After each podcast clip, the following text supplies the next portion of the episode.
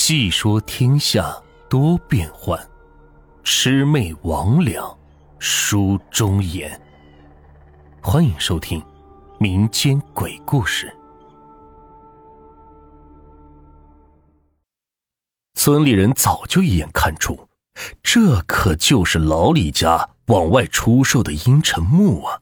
那个奇香早已经是骚弄得他们心痒难耐。他们自然知道这个木材的价值，一股脑的是扔了背篓，争先恐后涌上去是抱住棺木。往日的邻里邻外，此刻全然不顾情面，都为谁先来而后到吵个不停。老村长当时尚且年幼，十几岁的孩子只觉得大人们是红着脸面争吵不休，着实好笑，端坐在一旁是看着笑话。可一会儿，他便笑不出来了，争吵声就变成了哭喊声，大人们竟死死抱着棺木，扭着身体挣扎。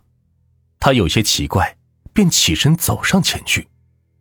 他这辈子都忘不掉那个画面：黑虫，细长的黑虫，犹如头发丝一般。村民张大的口里已经是溢满了黑虫。争相往外是挣脱翻涌，外骨的眼珠顷刻间便附上了一层黑影，细长的黑虫从他们身体里贯穿，耳朵、眼睛、嘴又沿着皮肤是爬到了棺木上。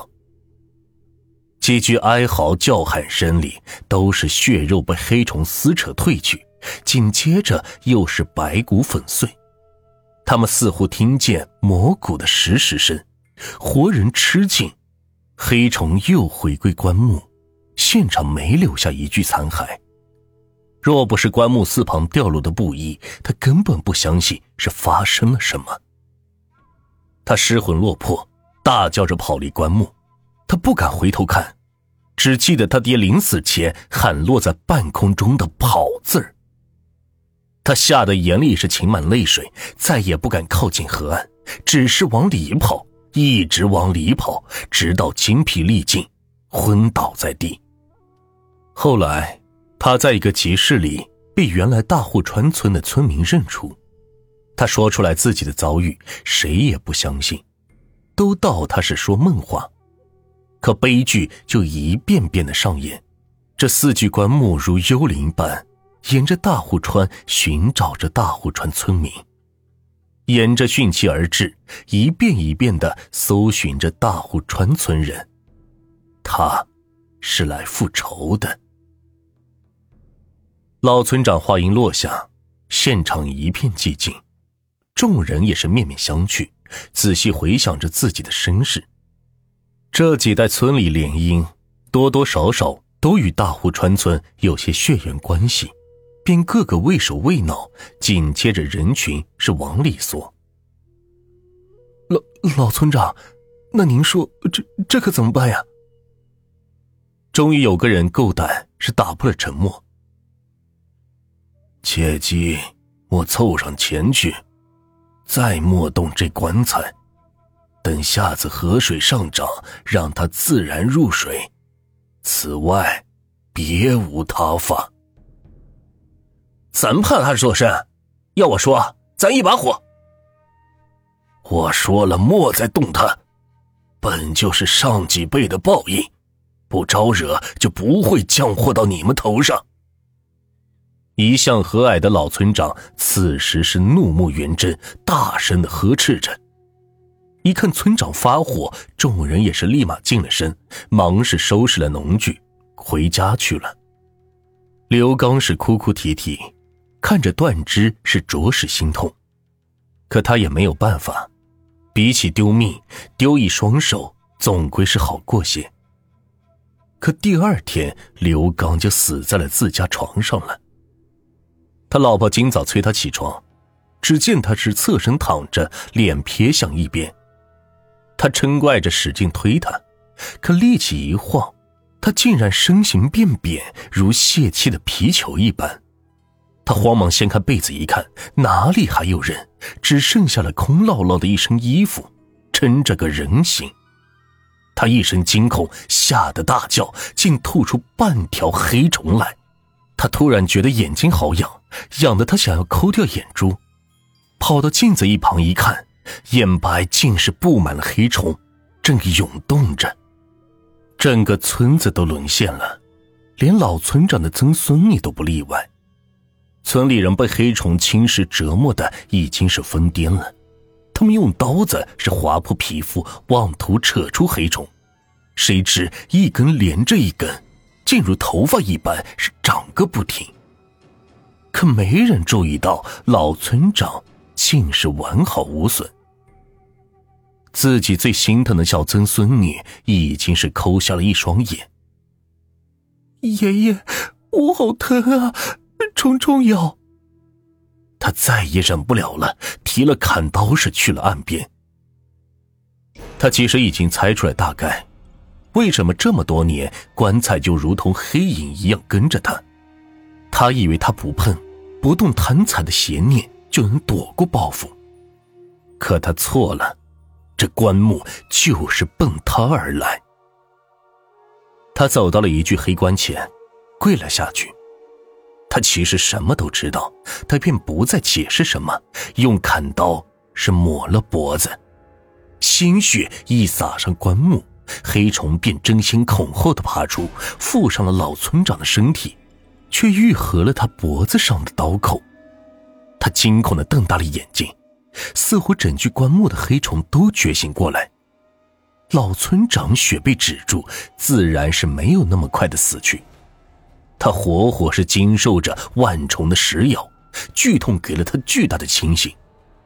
他的脑壳从未像此刻一般清明，他看到了真相，蒙蔽在的层层编织谎言下的真相。他突然想起，是他。偷偷跟着老李家二儿子走去了后山，看着他进入洞口，用父亲炸鱼的雷管是炸塌了洞口，是他在村里人怨愤四起时提了一口，都怪老李家，是他在众人都离去后扯下了李家小孙子身上的玉观音，他当时似乎还有气，手是拽着他的衣襟，他冷笑着搬起了一块石头。又放了一把火，没人会想到，七岁的孩子会出奇的饿，还有他不知道的真相。当年李老头眼看着村里人难以撑过这个旱年，便嘱咐二儿子去后山的山洞里去寻找早些年存下的几袋粮食，本来是以防止挖乌木洞时坍塌备下的救命粮。可后来，随着乌木的弃挖，也逐渐忘却了，直到灾年才想起来。